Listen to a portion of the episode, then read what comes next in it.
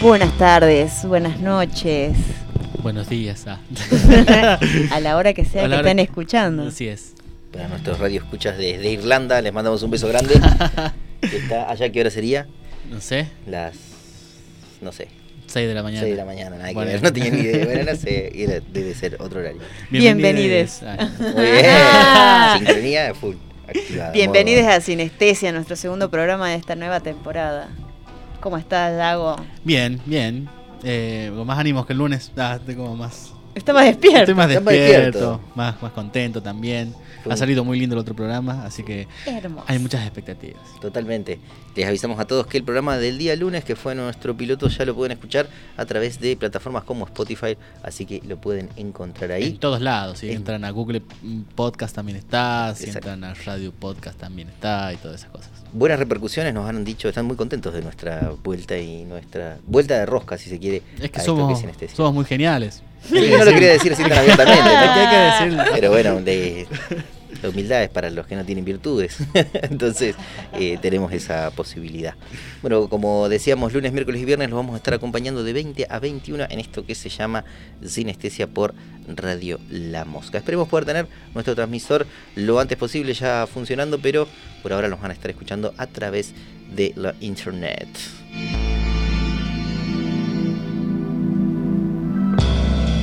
Hola, Emma, ¿cómo estás? Muy bien, Nati, ¿vos cómo estás? Bien. ¿Cómo está tu brazo? ¿Lo Mucho lograste solucionar? Mejor, estoy menos contracturada. Bien. Digamos que estoy viviendo mejor que ayer. ¿Estás Que viviendo? antes de mejor? ayer. Sí, se nota un gran cambio. en sí, es verdad. Yo recibí un golpe del otro, el derecho el que vos tenías. Yo recibí un golpe en este brazo y me he dado cuenta de lo importante que son los brazos a la hora de dormir. Ah, mira. Porque uno pierde uno, uno de los lugares donde va a, a descansar. Yo, o sea, yo duermo boca abajo abrazado al, La almohada. la almohada. almohada. Y este movimiento, por ejemplo, es destructor totalmente.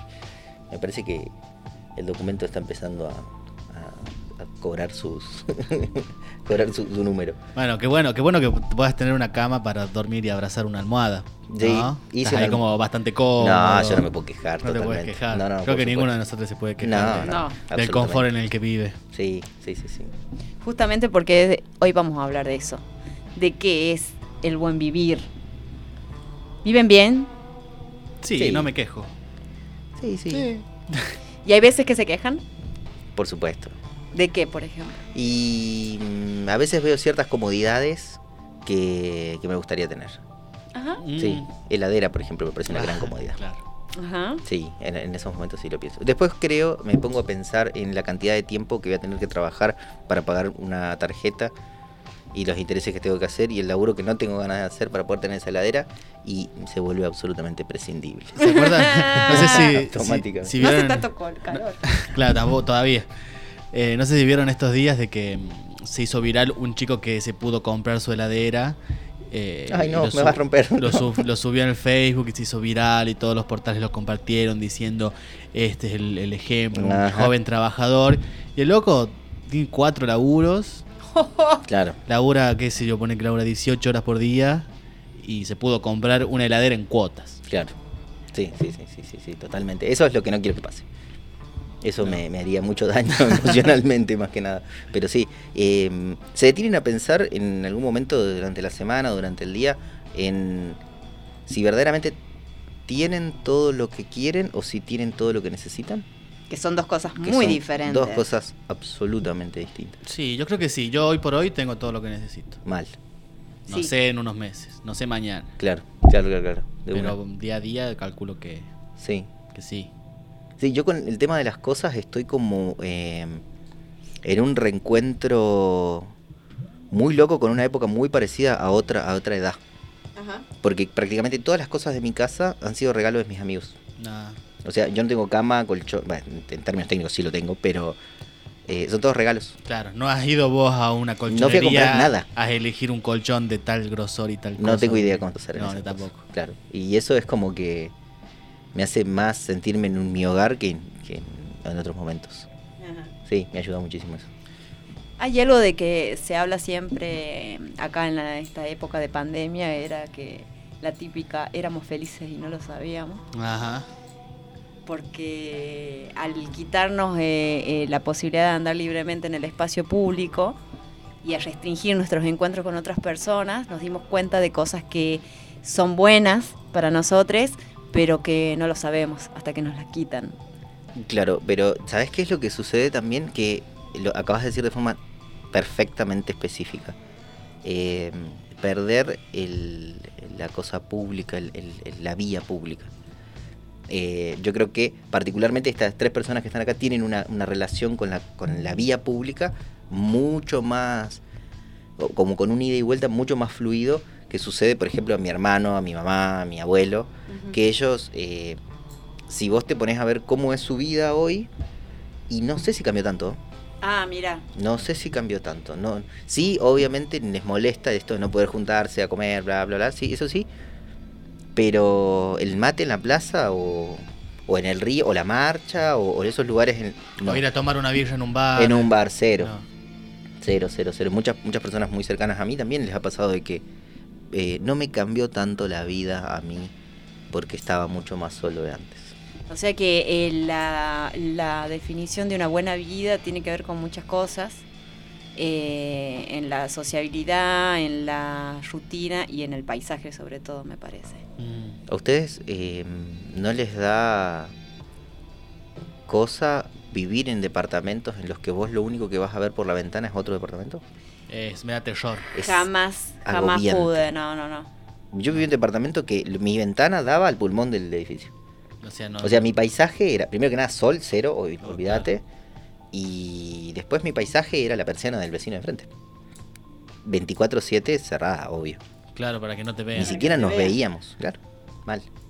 Mal, mal, mal. Peores momentos de, estar en esos lugares. Claro, y, pues también eh, tiene que ver con los estilos de vida. Eh, personalmente viví todo el tiempo de mi vida y, por, y lo agradezco. Em, en mi infancia en un paisaje semi-rural, así que vivía mucho, mucho trepada a árboles y subiendo al cerro. Y en mi adolescencia y ahora adultez, también acá en la ciudad de La Rioja, que si bien es una ciudad, estoy muy cerquita del cerro. Total, rodeadamente por montaña. Y salís y la pacha te abraza. Claro, mal.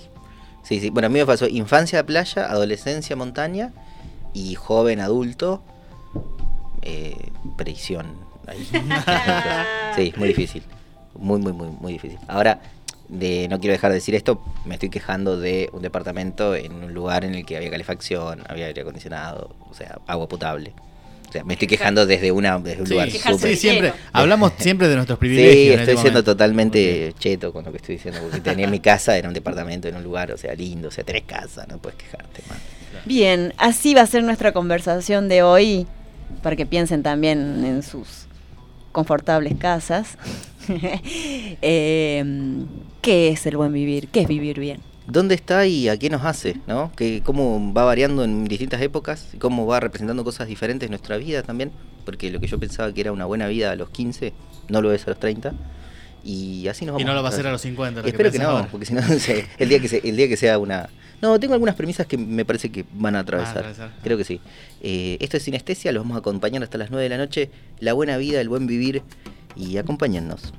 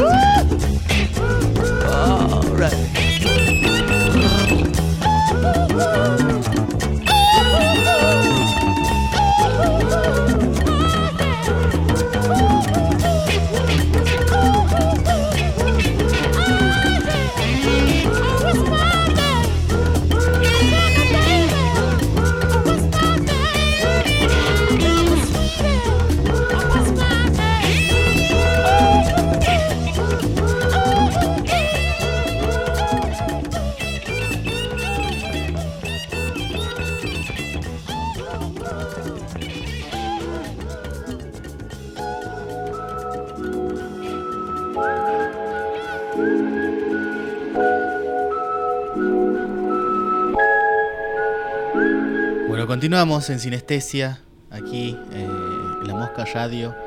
Eh, hay que cambiar el, el, el, subeslogan al programa porque antes era eh, música sin anestesia. Sí. Y después probamos uno algo con el algoritmo, de modificamos todo el algoritmo, el algoritmo de tu vida. Tenemos que buscarle una nueva. Un nuevo eslogan. Mm. Ya vamos a pensar. Ya vamos a pensar. Pero bueno, hoy estamos hablando del confort, del buen vivir y de todo eso que. todo lo que conlleva eso, ¿no? Recién hicimos como. Mm, eh, contamos nuestros privilegios y nuestros confortes de nuestras vidas. Y ahora pensamos, eh, queremos pensar qué, qué implica eso. ¿Qué implica tener una cama? ¿Qué implica tener comida todos los días? ¿Cuál es el, a ver si somos conscientes y quienes escuchamos también, eh, ¿cuáles son nuestros parámetros de confort? ¿Cuál es el máximo confort con el que vivimos? El máximo. ¿Cuál es el máximo? Sí. Mm-hmm. Es que para mí el máximo confort ya me parece una cosa innecesaria. Para mí el máximo con el que vivimos, el, que, tenemos. El que tenemos. Sí. Eh, agua. Tener agua eh, eh envasada. envasada. Sí, sí, Tener agua envasada y no tomar cloro. No tomar, sí. Totalmente. Sí, sí, ya tener acceso a agua potable es un montón. Claro, la ducha caliente. La ducha. La ducha. La ducha caliente me parece que es como, para mí, que he sufrido eh, eh, problemas de plomería, por ejemplo, en mi casa, ah. muchas veces y casi todos los inviernos, eh, tener una ducha caliente con buena cantidad de agua y agua caliente, me parece como de las cosas más confortables de las que disfruto. Cuando podés estar, cuando tenés frío y tenés la posibilidad de estar 15, 20 minutos abajo del agua caliente y olvidarte del frío y olvidarte de todo, eh, hace muy bien. Yo creo que es un, un confort total. Total. Sí, absolutamente. El problema que es qué costo tiene de que vos estés 15 minutos en el, en el agua caliente. Descomunal. sí. Descomunal. 45 litros son menos de 4 segundos abajo de la ducha. Lo que tomás en un bidón, dos bidones de agua gigantes, son 4 o 5 segundos abajo de la ducha. Ah, no me voy a bañar más. No, es terrible. Es terrible, es terrible, terrible. Eh, bueno, eh, la justificación está en que hay actividades que son tremendamente malas, eh, tremendamente derrochadoras de agua, pero eso no quita de que desde nuestro consumo sea así. Les cuento un pequeño, les cuento una pequeña historia que me contaba un amigo que volvió, uno de los que hace el Plat du Jour, que estuvo en Francia con la novia viviendo, y cuando los argentinos alquilan em, los hostels, les cobran un impuesto extra porque porque son argentinos no porque utilizan mucho la ducha agua. sí nosotros no tenemos eh, ese te vas a lavar los dientes y abren la. Yo conozco gente, mucha gente sí, que abre la canilla y se va lavando la gente y se va a otro lado. Y deja la canilla abierta. Deja la canilla abierta. Bueno, eso es muy, muy de la Patagonia porque nosotros tenemos mucha agua. Y yo lo entendí verdaderamente cuando llegué acá. Acá no hay El agua escasea, o sea. Realmente no hay agua. Pero no hay agua. cada vez hay menos. Y cada vez hay menos agua. Eh, me pasó de ir al interior hace unos años a pintar murales y estuve en el pueblo de Catuna justamente el invierno antes de que se seque el dique de Milagro. Ah. Y ya no había agua. Y bueno, yo iba mm, eh, con un plan de la nación. entonces me pagaban un, un, Estaba como en un hostel, ¿sí? Eh, y al segundo día, obvio de estar ahí y convivir con la gente del pueblo y saber cuál es la realidad del agua, realmente no me quería duchar. Porque había, por ejemplo, la, históricamente, la persona que tenía aljibe en el, en el pueblo, eh, bueno, el agua no se le niega a nadie, entonces iban todos los vecinos con una ollita a la hora del mediodía y llevaban el agua para cocinar. Ahora, llevaban el agua justa, nadie llevaba de más. Nadie se iba con tres bidones. Todos iban con una olla y llevaban su olla de agua para la cocina. acabas de rebatir el principio básico de la economía moderna que es el homus economicus. Cada vez que vos le des la posibilidad a, una a un individuo de tomar gratuitamente algo, lo va a hacer de forma completamente desmedida. Bueno, acá hay una, una, una, una, cosa muy concreta que dice, no, no es así. No, necesariamente. No, es necesariamente. No es necesario. Totalmente. Porque es saber de que el agua escasea y que eh, lo que no vas a consumir hoy lo vas a consumir mañana. Claro. También El agua es una película que les recomiendo muchísimo con Gael García Bernal, tiene varios años ya y cuenta el conflicto en Bolivia desde una retórica casi caricaturesca en una primera instancia, pero cruda. En Bolivia en esos momentos se privatiza el agua y se llama también la lluvia porque no les permiten a los pobladores de Santa Cruz ni de La Paz recoger el agua en bidones de, lluvia. Los invito a que, que la vean, es cruda, o sea, hay gente que me ha dicho durante los últimos 10 días, lo que pasa es que a mí me parece que el capitalismo no está tan mal. Yo los invito a que vean, por favor, esa película. Yo les invito, por favor, a que vean esa película y después que nos sentemos a, charlar largo y tendido. Sí, bueno, y el capitalismo es, arrasador eh, en, paz del buen vivir, digamos. Acá se está planeando utilizar el agua que no hay para eh, granjas porcinas y un montón de cosas eh, que nos van a... Nos, nos, que consumen mucha agua y que no se recupera solo para vendérsela a otro mundo, para ir, para llevar, para exportar, para hacer negocio, como decías vos, de que el que tiene, el que se puede llevar más se va a llevar todo lo que pueda. Y así es, está haciendo acá o quieren hacer con, estas granjas porcinas que quieren instalar.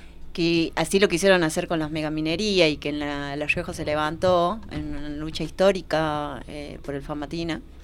Eh, que eh, fue, sí, una lucha histórica, la verdad. Eh, es, muy loco porque pasó ya hace mucho tiempo y, y ahora la granja de cerdos viene con el mismo discurso, con otra empresa, digamos, con otra fabricación.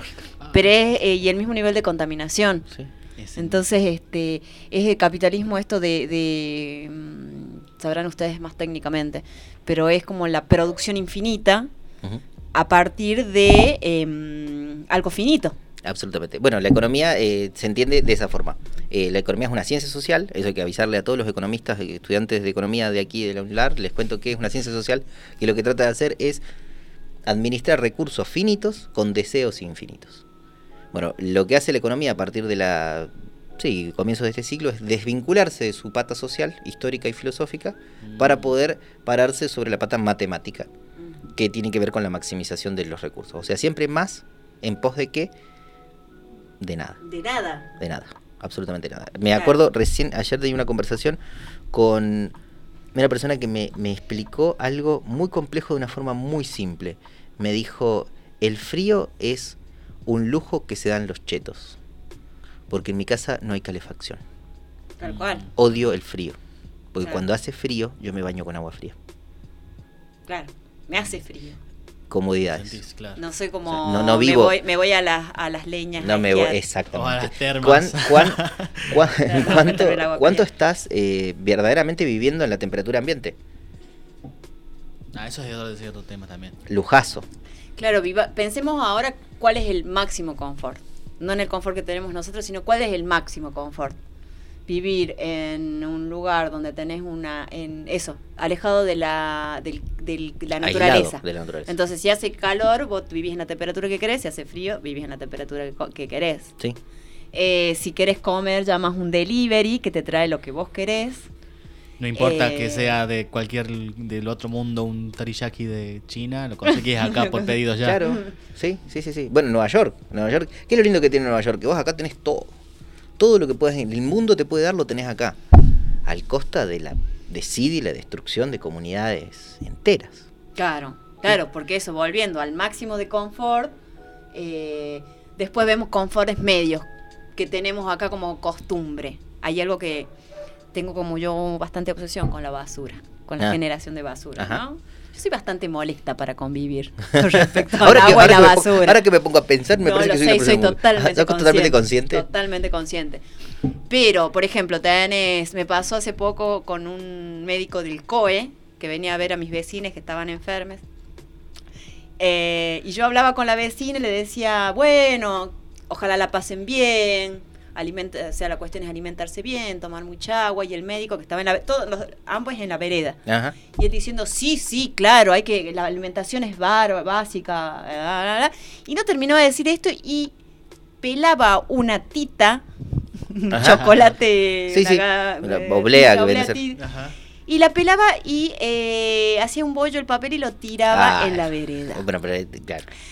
Eh, que eso es como un confort incorporado que tiene toda la gente, que es ir a un kiosco, comprarte un paquete de, una, de un producto de plástico envuelto en plástico y en otra bolsita que te da el kiosco, y consumir esa porquería, que es una porquería sintética, y hacer un bollito o no y revolear el plástico a la calle. Y eso es un confort, porque sabe que alguien lo va a levantar.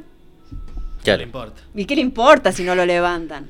Entonces como una inconsciencia ecológica también de la generación de basura por vos comerte un chocolate de porquería porque tenés ganas, eh, no sé, a la siesta. Unidad de tirar, claro, las cosas, la basura. La basura, la basura. Es como hay una inconsciencia total de eso y de, de em, el, eh, volviendo al contacto con la naturaleza. Ajá eh, hay un, eh, una pedagogía que se estudia acá en el, en el, IFDAC, había un escritor que hablaba sobre cómo a través de los años nos han ido quitando el mercado, quitando el contacto con el producto que vos vas alimenticio. Y él decía, cuando era niño en el pueblo me mandaban a comprar al, al almacén y estaban los sacos abiertos de maíz, de arroz, y yo y metía, él metía las manitos en el maíz. Eh, eh, y, después habla en la actualidad de que un niño eh, va al súper y compra un producto sintético que está en un en plástico, en un, en un, en un otro metalizado con otro plástico. Cuando ni siquiera sabes que si tiene maíz, ponele. Y no, y dice, qué tiene. No sabes qué tiene, y no podés ni sentir su olor. No. No. ni tocar su textura. Entonces hablaba de cómo nos ha ido alejando eh, el, mercado del contacto con el alimento. Y ya no nos está dando alimento además. ¿Sabes qué he pensado cuando estaba hablando recién con respecto a la basura? Que creo que el confort más grande que existe en la sociedad occidental capitalista es la no tener culpa sobre lo que hace. Esa es la comodidad más grande que tiene. Mm. Porque ese tipo que hace eso no tiene culpa. Al no tener conciencia no, tiene, ningún tipo... Esa es la comodidad más grande. Poder ir a acostarte todos los días tranquilo después de hacer esa barbaridad. Y otras más. Y 28 perforaciones tienen para poder hacer todo lo que es el circuito de mm, alimentación de agua para lo que son las nuevas... Las granjas porcinas. Las granjas. 28 perforaciones. 28 perforaciones. es la, seguidilla de perforaciones más larga, más em, prolífera que se ha hecho en La Rioja. Ay, por favor. Cuando vos les decías a la gente, em, vos, mira qué loco esto que tiene que ver con, con ignorar, o sea, el velo y la ignorancia. Eh, ¿Vos venderías agua? Vos le decías a mi abuelo, ¿vos venderías? ¿Te gustaría vender agua? No, ¿cómo vender el agua? bueno, cuando vendes un kilo de carne, estás vendiendo 500 litros de agua. Claro. Ah, nunca lo había visto así. Y cuando vendes maíz, o la Argentina vende más soja X, por ejemplo, que nadie de los que está alrededor. Bueno, bárbaro. ¿Cuántas miles de litros de agua son? Además de lo que se contamina con... Ni hablar. de lo que vas, de las napas que vas a destruir para siempre, por ejemplo. Claro, lo por ejemplo. con agroquímicos. Bueno, no se sabe.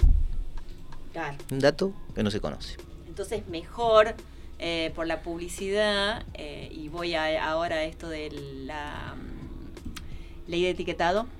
Ah, claro. Eh, que hay una puja grande con un gran lobby de las empresas porque eh, hay mucha, muchos ítems, ¿no? La ley de etiquetado tiene muchos ítems. El más, eh, digamos, eh, visual es el que se ponga una etiqueta negra diciendo que hay un exceso de azúcares, que hay un exceso... Y hay un gran lobby de las empresas y es tan fuerte que ahí está la puja. Sin embargo, ya se logró media sanción, hay que ver qué pasa ahora, senadores. Eh, eh, justamente con esto de, eh, de tener conciencia. Lo que no quieren las empresas es que los consumidores tengamos conciencia de qué es lo que se está consumiendo. Porque es información solamente. La ley no dice que se prohíba. Lo que se dice es que tenga información. Entonces vos tenés una cierta libertad de decidir si querés consumir eso o no. Yo creo que si uno pudiera tener acceso mucho más masivo a cómo se crían los pollos, nadie comería más pollos. Mm. O cómo viven los pollos. O, cuánta azúcar tiene la coca. Eh, esto que voy a decir lo voy a exagerar para que, para que quede así, exagerado. Hay madres que le dan coca a sus hijos. En la mamadera. la mamadera. Y no estoy hablando de una locura, ¿eh? No, es algo que vemos. yo lo, eh, Todo lo hemos visto alguna vez. Claro, hay, hay un, eh, una mm, demonización de la marihuana. Entonces, eh, ay, fumas marihuana, fumas marihuana o... Fumas marihuana mientras, la, mientras das la teta. Eso es un Ah, bueno, eso, eso es lo peor, ah, pero tomas Coca-Cola, si tomas Coca-Cola cuando da la teta, ¿no? No, por supuesto. Porque es felicidad la coca. Mal, totalmente. Esto es sinestesia y vamos a estar hablando así, en este tono, riéndonos y escuchándonos, que es una de las cosas. Vamos a hablar de la buena vida, del consumo y a dónde nos ha llevado.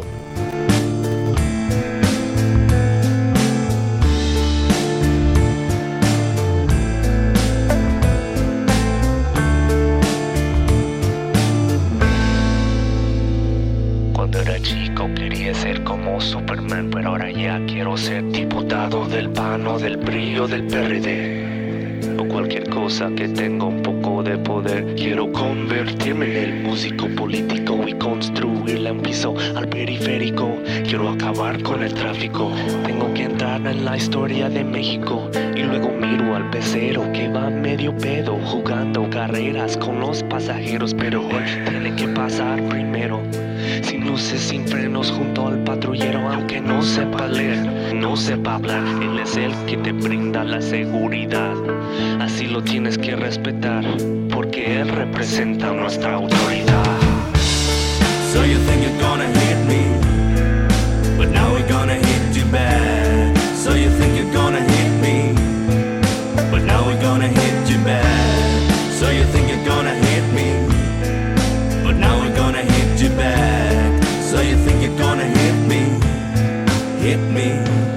meterá en el bolsillo una sustancia ilegal y te va a consignar al poder judicial y ahí seguro que te irá muy mal. Porque te harán coco wash con agua mineral Porque en ti creíamos todos los mexicanos Te dimos trabajo pagado y honrado Te dimos un arma para cuidarnos Y el arma que usas la usas para robarnos Y aunque quieras quejarte con papá gobierno Les pides ayuda y te mandan al infierno. Porque tendríamos que tirar buen pedo Solo te van a dar a tole con el dedo Y en la fila del departamento de quejas Toparás con un mar de secretarias pendejas. El siguiente en la fila y así te la pelas Pero el bono sexenal nunca se traspapela. So you think you're gonna hit me, but now we're gonna hit you back. So you think you're gonna hit me, but now we're gonna hit you back. So you think you're gonna hit me, but now we're gonna hit you back. So you think you're gonna hit me, hit me.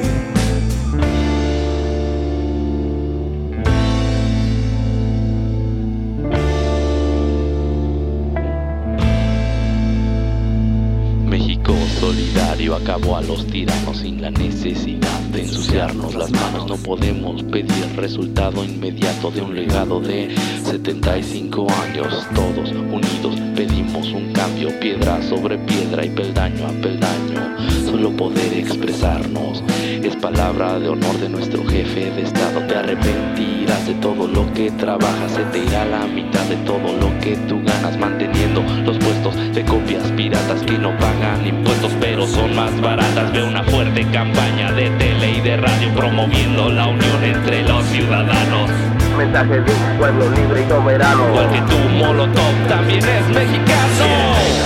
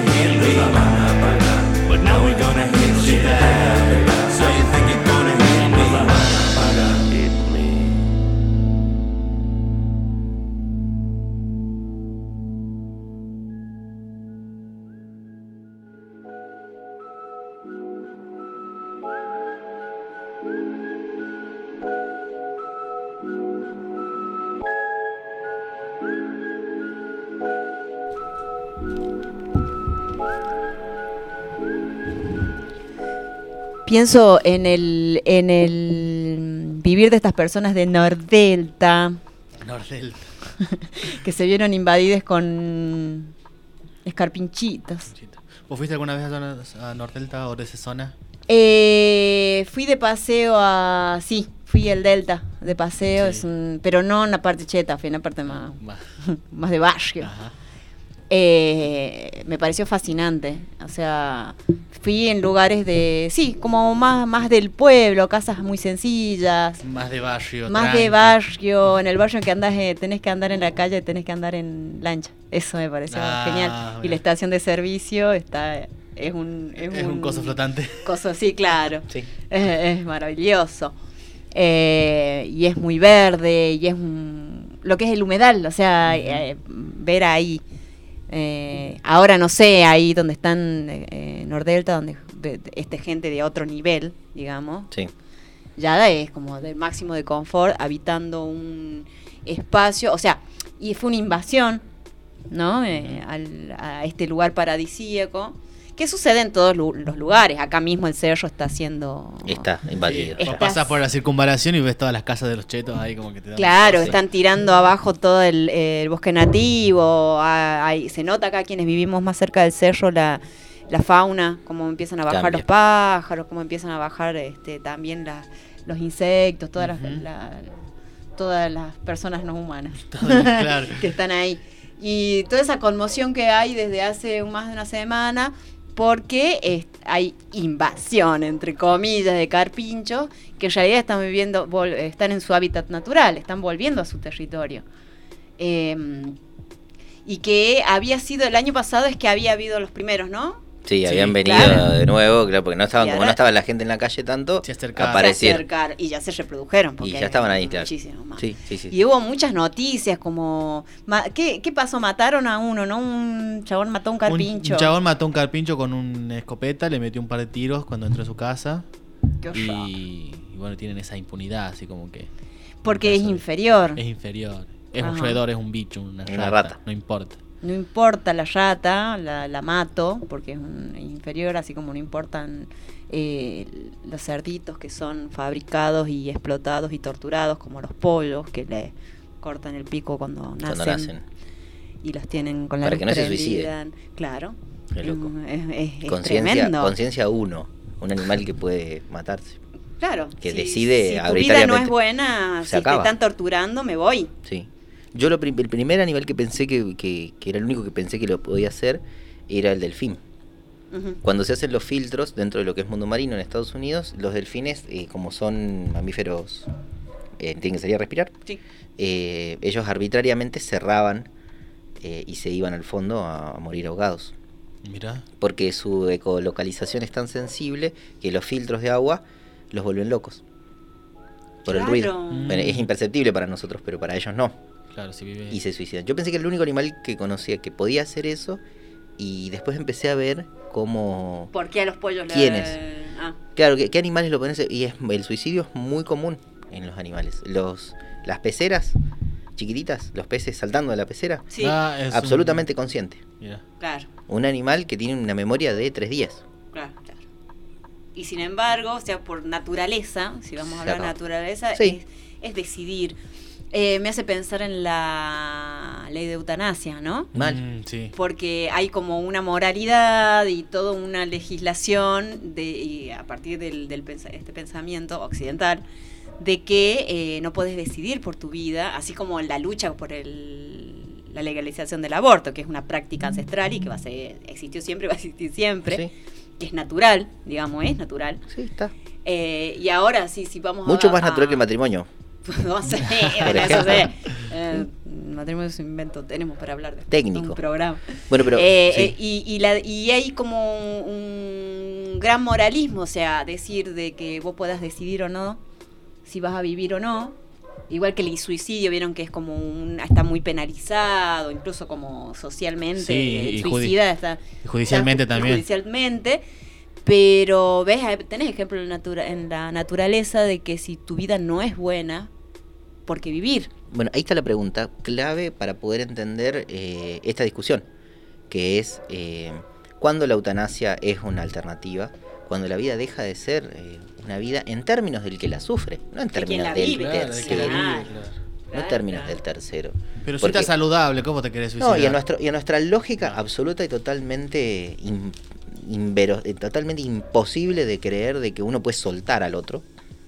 eh, no, pero si está vivo. Le ponemos un respirador y que se quede ahí, que viva 45 años ahí en acostado. Totalmente. Qué horror. Nosotros. Sin poder soltar a esa persona y sin poder el otro que decida. decidiendo, claro, sobre la otra vida. Cuando el otro abiertamente dijo, si me pasa esto, no. 25 años ¿Cómo? ¿Por qué? Porque no soltás. No quiere soltar eso de eh, pensar en que cómo está viviendo, cómo quería él vivir, por ejemplo, porque a veces te queda muy explícitamente dicho. Pero en Occidente de la muerte no se puede hablar si no es una tragedia. Eh, hay muchas, muchas eh, modos de ver qué es la buena vida o qué es el buen vivir. Pienso también en las mujeres de, originarias, que en la Argentina es un movimiento, en lo que llamamos a nosotros Argentina, eh, es un movimiento muy grande que ha venido desde 2016 más o menos tomando más fuerza y que en este año, en marzo, en pandemia, eh, marcharon hacia la nación de diferentes puntos de la Argentina. no es marchar, ellas dijeron, nos marchamos, caminamos, es una caminata. Y literalmente vinieron caminando. Por acá pasaron las, hermanas de Jujuy, eh, que hicieron una parada también acá en el Valle Matadero, en La Rioja. Eh, hay una casa de los pueblos originarios de acá de La Rioja que están organizándose. Eh, y ahí pararon las hermanas y eh, juntamos ropa, calzado. Eh, pero tuvieron que estar eh, parados en la ruta, no las dejaban entrar muchas horas. Con mucho frío, con mucho hambre y con la policía diciendo que no podían pasar. y esto, esta manifestación, que es poner absolutamente el cuerpo porque veniste caminando vos de, tu casa. Mal. Yo vivo del centro casi me muero. Claro, o sea, veniste caminando por la ruta desde atravesando provincias y provincias. Eh, con la convicción, eh, y fueron bueno al Ministerio del Interior en Buenos Aires y hicieron una toma simbólica. Eh, justamente por la lucha contra el terricidio, ellos le llaman terricidio, que incluye todo esto, la explotación, empezó con la explotación megaminera en 2016, en la lucha y la visibilización, eh, y todo lo que tiene que ver con el territorio, fracking, más al sur, eh, monocultivo, más al litoral, entonces como de todos, eh, también haciendo, como tomando visibilidad a través de esta manifestación, de esta caminata en los cuerpos feminizados, de que existen los pueblos originarios, porque también hay una invisibilización, hay una blanquitud ¿sí? por nuestra colonización, que también, así como te hace ver como inferiores a los, animales no humanos, claro, que te los podés eh, torturar y comértelo porque, para festejar un partido de fútbol, eh, también hay una subestimación, invisibilización de los pueblos originarios, siempre tomados como... Eh, inferiores.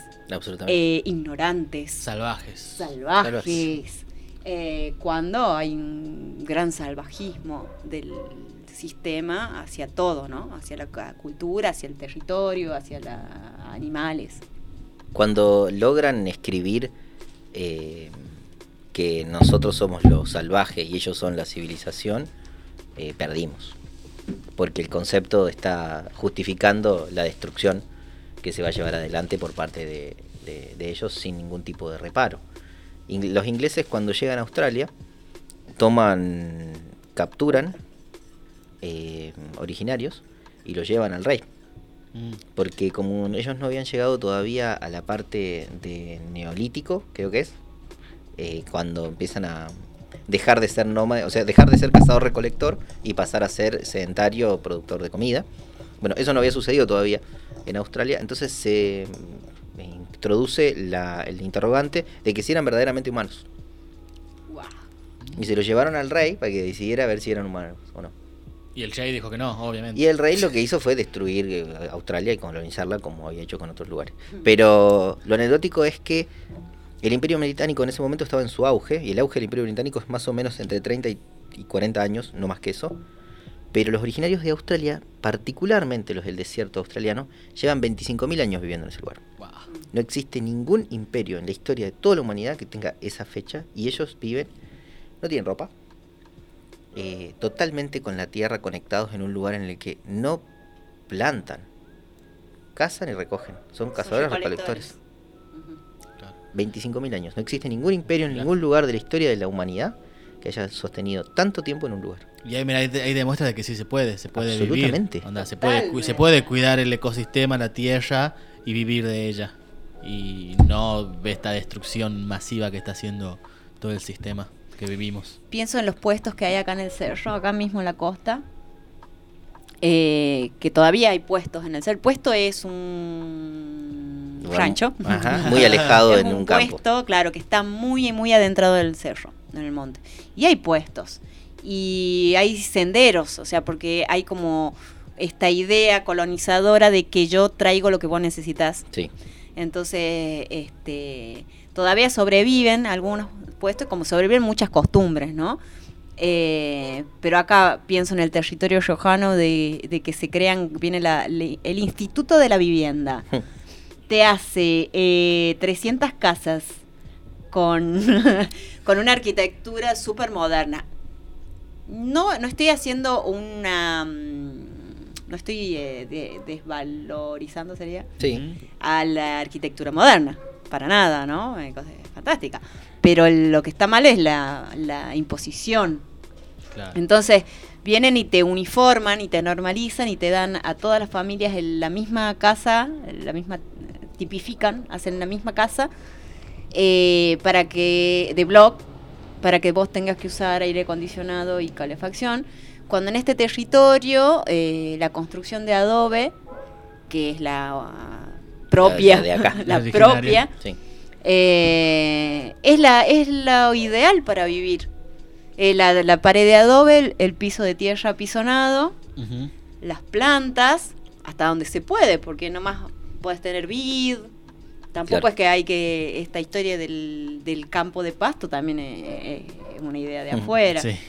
Y hay un, eh, un- una desvalorización, sí, de las personas que viven en estos ranchos o en los puestos o en las casas de adobe. Porque no tienen, no, no tienen Por- una buena vida. Porque no tienen el confort y la buena Claro. vida. Si no tienen césped en el, en el patio, ¿cómo van a tener una buena vida? No tienen agua potable, ¿cómo van a tener una buena vida? Claro. O sea, ¿cómo, ¿cómo van a tener eso? Mm, Uno de mis mejores amigos, Gonzalo, profesor de la UBA, de la agrónoma, vienen a Chamical a hacer un estudio sobre la efectividad de lo que se llama forraje tradicional. ¿Saben cómo se llama el forraje tradicional en Chamical? ¿Cómo? Se llama forraje Williams. Muy tradicional, debe ser. Cuando hacen estudio de impacto se dan cuenta de que el 60% del agua que necesitan se lo da la tuna y el 40% restante es la comida que necesitan. En cualquier logaritmo matemático logran tener mejor producción caprina con dándole tuna que dándole Sí, forraje sí. tradicional William, ¿verdad? Ajá. Hicieron todo el informe, hicieron todo el estudio, hicieron el- el- la prueba de campo y luego de todo ese proceso que duró dos años, hablaron con la gente de los lugares, de estos puestos. Y mayormente mujeres, que eran las que quedaban en esos lugares, dijeron, sí, nosotros antes hacíamos eso. Le dábamos tuna. Porque es lo que hay. después Eh, lo que hay, Es lo que claro, hay, claro. Logaritmo matemático, cuatro profesores, directores, becados. Y me dice, si nosotros habíamos llegado y habríamos preguntado a ellos, nos habríamos Se ven ahorrado todo, todo eso. la forma más efectiva de producir en ese, en ese lugar. Pero para que la vida sea buena y confortable, uno tiene que tener parámetros netamente europeizantes, no los nuestros, porque los nuestros están mal, porque Claro. son porque son originarios, No porque son salvajes, no, No es- conocimiento, no es conocimiento. para nada, para nada es conocimiento. Bueno, nos estamos empezando a enojar, nada, no, no, no, no, eh, vamos a hablar de, de eso y una de las cosas que yo quería decir es dónde desarrollamos nuestra buena vida. La desarrollamos en nuestras oficinas, en nuestras aulas, muy cristianas, eh, o eh, con nuestros amigos, nuestras amigas, nuestra pareja, nuestra familia. ¿Dónde, dónde, dónde estamos más cantidad de tiempo? Y casi siempre la cuenta te va mal. Y sí, porque está el Muy mayor, mal. mayor parte del tiempo trabajando. ¿Con quién, y con quién estás? Claro, alrededor. ¿De quién estás todo el tiempo? ¿Con quién convivís? Y normalmente convivimos, aunque suene muy romántico lo que voy a decir, que sin gente que nos ame. Pero no en el sentido romántico, sin gente que te quiera de verdad. Del afecto. Totalmente el afecto. eh, que puede desa- se desarrolla afecto porque es parte de la naturaleza humana, pero dentro de ámbitos de control y de encierro. Sí, obligado. Porque tanto, bueno, el trabajo, la escuela, son lugares de control, de control y normalización. Entonces está tomado como que esa es la vida.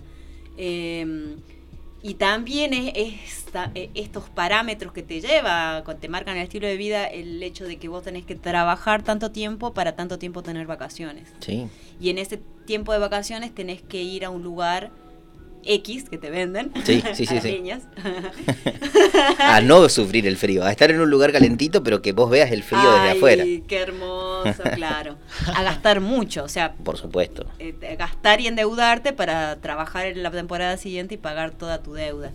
Entonces también eh, hay una ah, gran imposición y mentiras, mentiras de, de decirte que sos feliz porque tomás la Coca-Cola, comes la tita o vas al Cinema Center. Claro. Qué cruel que es ver la mm, cantidad de años que tenés que trabajar por la cantidad de días que te dan. Eh, creo que es cuando vos trabajás más de cuatro años en un lugar, te dan 10 días de vacaciones. Eh, tres años son 3, 3 por 4, 12, 1200 días.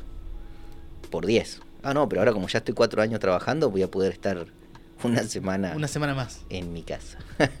Haciendo esas cosas.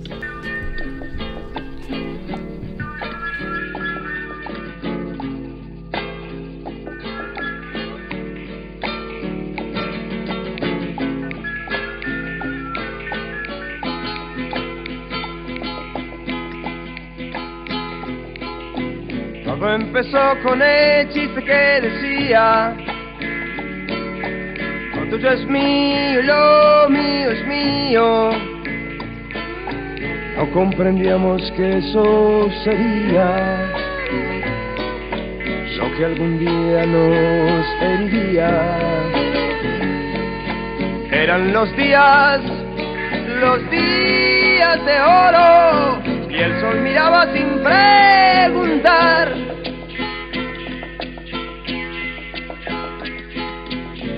Pues crecimos y nos fuimos del barrio. Pato trabaja en una carnicería. Tiempos aquellos de los rosedales. Novias de flores, primeros cigarrillos. Nunca el colegio, siempre la vida y las mañanas del sol aquel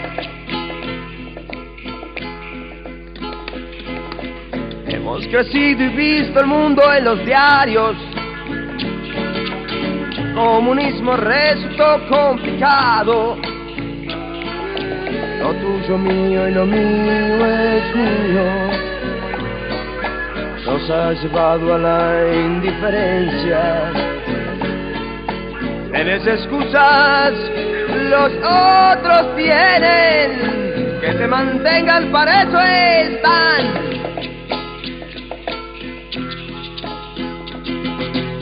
el burgués más corrompido que existe. Y te engañas pensando que sos un hippie. Vos explotas a todos y no das nada. Y eso es ser el peor capitalista. Cuando tenés, te haces el burro. Viviste arriba, que asco me das. Te reís del mundo y de las personas, pero querés que el mundo te alimente. Otros te proporcionan lo necesario y vos seguís creyendo que es lo corriente. ¡Hey, inútil sos! He mantenido, mírate un poco, baja de ahí. Siempre estás en artista y te haces el genio. Cultivas tu aire ausente y despreocupado. Porque te super gusta hacerte raro. Y tu fama te tiene muy preocupado. Te haces copar, como engañas. Sos de mentira, ya no servís. Trabaja en una carnicería. Pato trabaja en una carnicería. Pato trabaja en una carnicería. Pato trabaja en una carnicería. Pato trabaja en una carnicería. Pato trabaja una carnicería. ¿A cuántas personas tenés que explotar para tener mayor confort? Ahí eh, Morris nos tiraba Claro. unos pasos. Mal. totalmente, totalmente.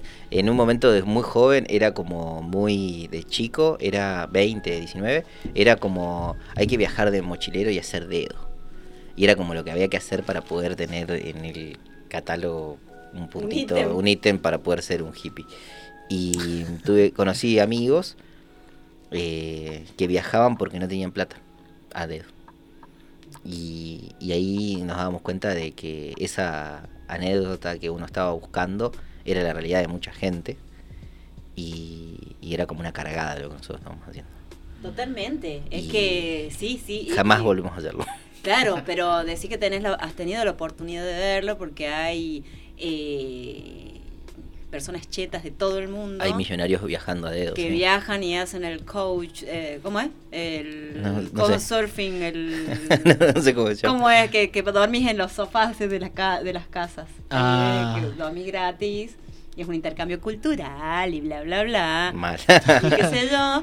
Eh, he conocido acá en La Rioja un, un par de amigues y que nada, después este sí, ves que tienen un alto nivel de vida en Europa, en Suiza. sí, sí, sí, sí. Este, El famoso y popular hippie conoce.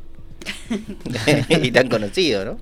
Es un poco, es un poco eso. ¿Cuántas personas tenés que explotar para poder estar bien? ¿Y cuántas cuántos vínculos tenés que desarrollar de, en esa dinámica de explotación del hombre con, por el hombre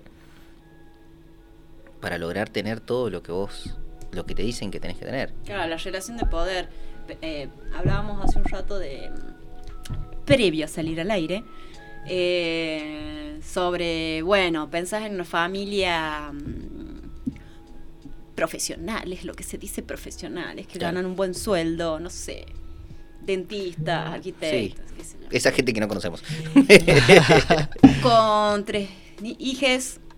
Entonces, sí, tenés eh, personas que salen a trabajar, que ganan un buen sueldo, pero también tenés que explotar a alguien que te críe las niñas, alguien capaz que te cocine, te limpie la casa, Mal.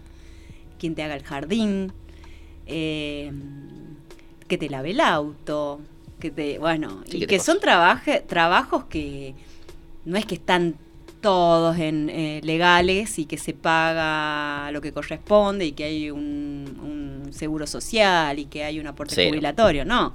Cero. Eh, o sea, el rico es más rico porque explota lo más que puede también a, a Porque externaliza los gastos, ¿sí? Su jardinero no está en blanco, su cocinero no está en blanco, su ama de llaves no está en blanco, su- la- no está en blanco. Si estuviera en blanco, no tendría tres autos, tendría uno. Eh, acá quiero leer un aporte que hace eh, el amigo Hernández de la ciudad de Buenos Aires que nos está escuchando. Muchas gracias por escuchar en nuestro segundo programa. Un Estamos abrazo. muy, muy eh, entusiasmados. Vale. Dice, Nordelta es una ciudad-pueblo, construida con normas y leyes especiales que la hicieron posible. Mira. Tiene un dueño, Eduardo Constantini, y que es el dueño del Malva Claro. que posee la colección de arte latinoamericano privada más grande del planeta. Nor- Nordelta tiene un campo de golf entre lagos, debe ser hermoso. El hotel cinco estrellas más exclusivo del país y un barrio que se llama Los Castores. Toma. Donde los castores no están. No obviamente. existen los castores. Se los ha sacado a todos. Que se llaman los carpinchos. Los carpinchos. Bueno, pero era más, era más europeo decir los castores. Más vale. Encima no son castores. No hay que ver. Castor es otro bicho. Claro.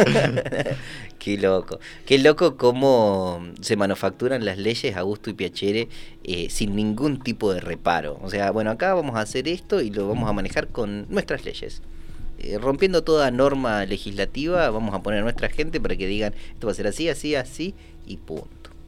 Los más privilegiados que tienen más poder. Sí, absolutamente. Por eso que hoy estoy en contra un poco de, ciertas estructuras universitarias, pero bueno, les mando un saludo grande, porque tiene que ver con que cuando vos estudias Derecho, bueno, economistas y Derecho, los grandes enemigos de mi vida, cuando vos estudias Derecho te dicen que las tres fuentes del derecho son la costumbre, la pluma del legislador y em, me falta uno que es muy importante, bueno, la jurisprudencia que son los fallos que van dando los, jueces. Se olvidaron, no sé por qué, pero en todos los programas de, mm, de la universidad de toda la República Argentina, sacar un ítem que me parece a mí que es muy importante, que es el poder.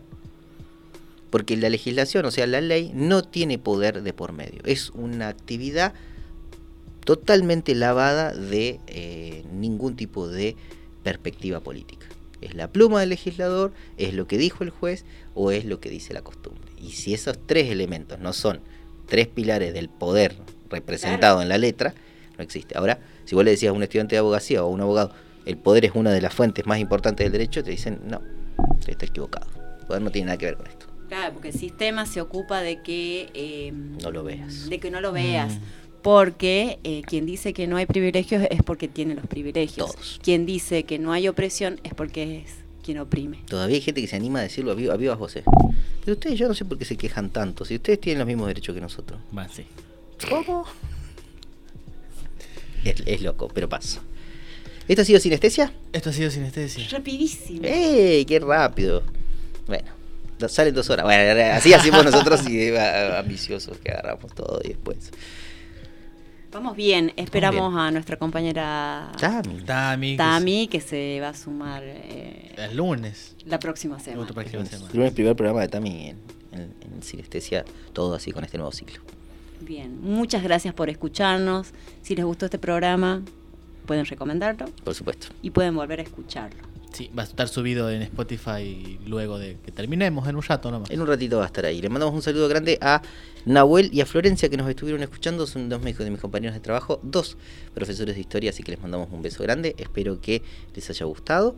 Y le vamos a dar el gusto por segundo programa consecutivo de poner el tema. Sí, sí, sí. Es muy impronunciable el tema, Flor, así que no lo voy a poder decir. Porque mi inglés es muy precario. Nights in the White Satin. Algo así. De Moody Blues. Muchas gracias, Nati. Muchas gracias, Emma. Muchas gracias, Yago. Muchas gracias, chicos. Muchas gracias a quienes nos están escuchando. Qué bueno que va a estar el viernes. ¿Qué vamos a tomar una cervecita? No, oh, sí. Nos vemos el viernes Nos entonces. Vemos. Chao. Chao.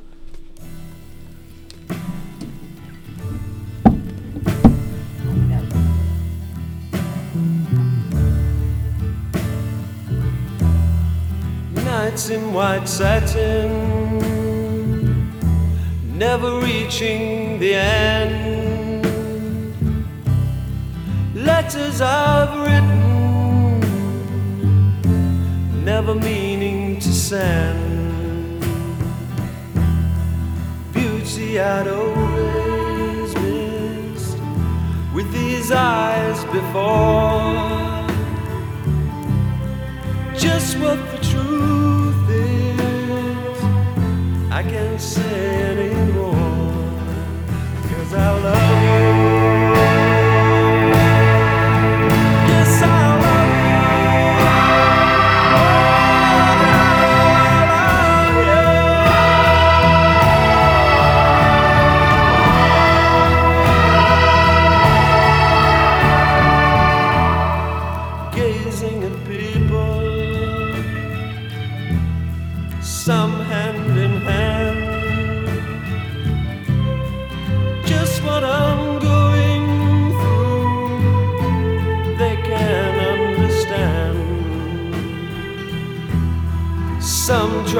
Tell me thoughts they cannot defend.